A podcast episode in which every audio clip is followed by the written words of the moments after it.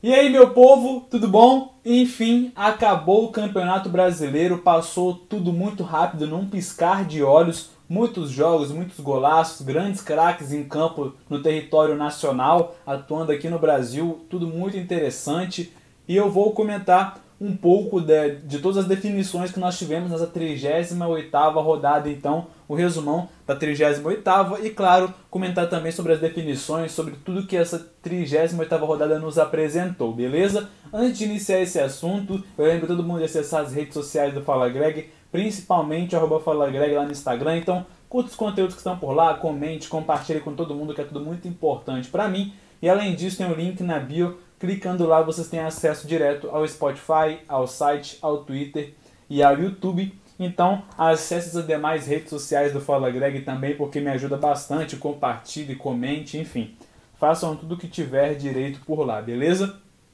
Vou começar então a falar da 38ª rodada com o primeiro confronto. Aliás, todos aconteceram às 21h30, às 9h30 da noite, então não teve essa questão de primeiro segundo confronto, mas vou de acordo com a ordem que eu tenho em mãos, beleza? Então vou iniciar aqui por Fluminense e Chapecoense, a equipe do Flu que conquista uma vaga para a Libertadores da América, porém não direto para a fase de grupos, né? Para pré-Libertadores, até porque teve uma situação muito inusitada aí no último minuto, o Arthur matou, marcou um gol para o Bragantino que decretou a vitória da, da equipe de Bragança Paulista, mas já já eu falo sobre esse confronto. O Fluminense que venceu por 3 a 0 gol de David Braz, Abel Hernandes, Luiz Henrique, é, grandes atletas aí da equipe do Fluminense que deram então esses três pontos na conta do Flu e a equipe carioca, o tricolor carioca que consegue essa vaga, essa importante vaga para pré-libertadores. Já a Chape reforçando na Série B. Em seguida, o Palmeiras venceu por 1 a 0 a equipe do Ceará. A molecada da base do Palmeiras aí chamando a responsabilidade, deu muito certo.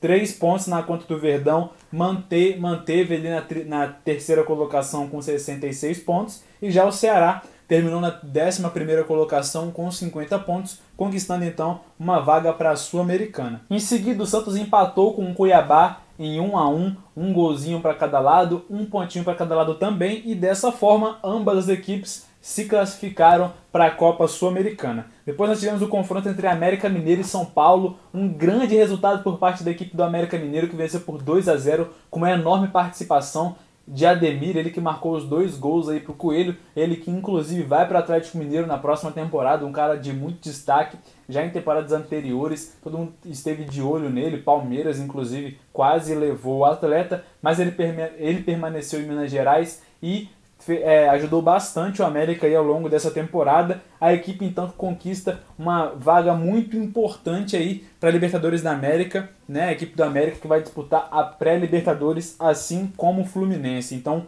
uma, uma classificação muito importante. Já por outro lado, o São Paulo terminou na 13 terceira colocação, ficando então com uma vaga para a Copa Sul-Americana.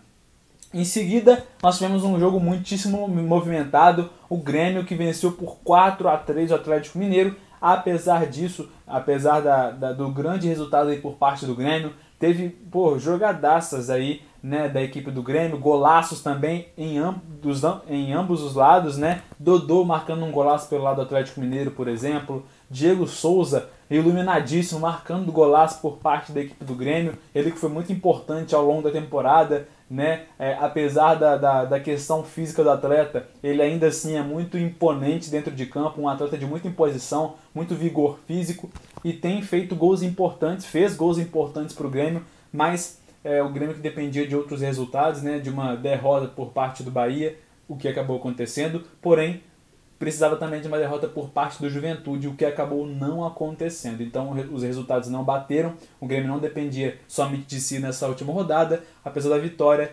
acabou caindo para a Série B. E o Atlético, que todo mundo já sabe, como eu já venho falando aqui, inclusive tem um vídeo específico sobre o título brasileiro do Atlético Mineiro nesse ano de 2021.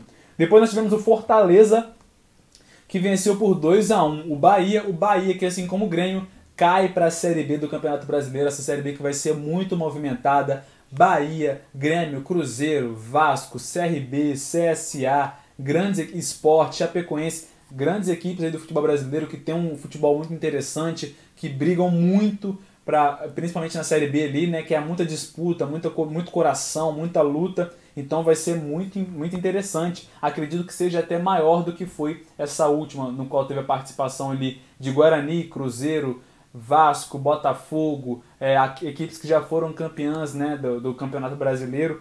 É, apesar disso, acredito que a de 2022 será ainda maior. O Fortaleza, então, que conquistou um importante resultado, está na Libertadores da América na fase de grupos e a torcida que fez uma festa belíssima, um grande destaque também por parte da equipe do Leão do PC, que fez uma lindíssima festa. O Voivoda segue para a próxima temporada, né? O, o presidente Marcelo Paz confirmou, ele segue para 2022, então esse técnico argentino que foi tem sido muito importante, né? Foi e tem sido muito importante, está sendo muito importante para por tudo que tem representado aí o Fortaleza, não apenas no futebol nordestino, no Nordeste, mas no, no território brasileiro de modo geral, e agora também é, expandindo né, os seus horizontes para essa competição sul-americana, no caso a Libertadores da América.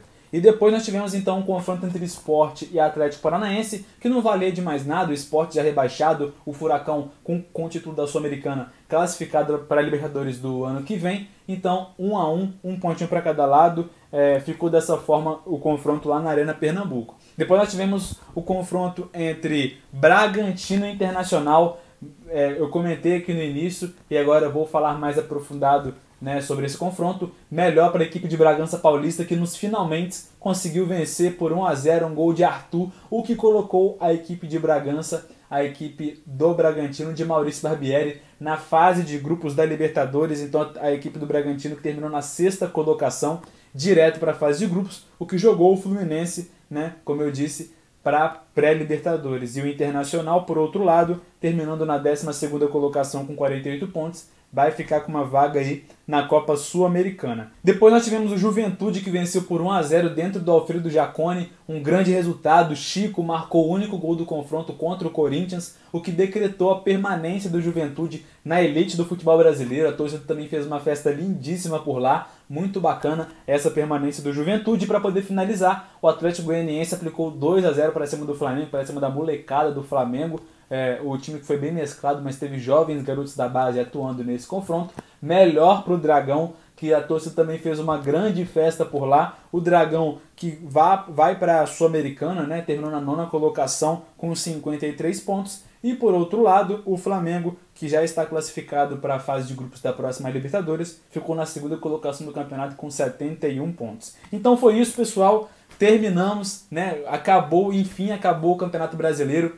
Chega aqui ao fim também os resumos que eu venho apresentando ao longo de todo o campeonato para vocês. 38 rodada finalizada, resumão tá aí, os resultados, as classificações das equipes. Tivemos grandes jogos, momentos históricos, momentos muito importantes. O Grêmio rebaixado, o que é um grande destaque aí, por parte, é, de, de forma negativa, né? Pelo lado do, dos tricolores gaúchos aí. E por outro lado, uma grande conquista do Alvinegro Mineiro Galo, que após 50 anos conquista esse tão sonhado título brasileiro com um elenco histórico, uma belíssima história que foi construída aí neste ano de 2021 e tem tudo para acontecer coisas melhores nos próximos anos e mais. Neste sábado nós já temos a final da Copa do Brasil, é, Atlético Mineiro e Atlético Paranaense. Óbvio que eu vou estar ligado para poder passar muitas informações sobre essa grandiosa final que nós, nós teremos no próximo final, nesse final de semana. Beleza, galera? Então fiquem de olho nos conteúdos que tem pintado por aqui no Fala Greg. Tem muita coisa, como vocês sabem, é, é, diariamente conteúdo diferenciado para vocês. E no mais é isso, tamo junto demais. Compartilha o vídeo com todo mundo, manda para geral, comenta aí também. E é isso. Um beijo para todos vocês, tamo junto demais, até a próxima, valeu!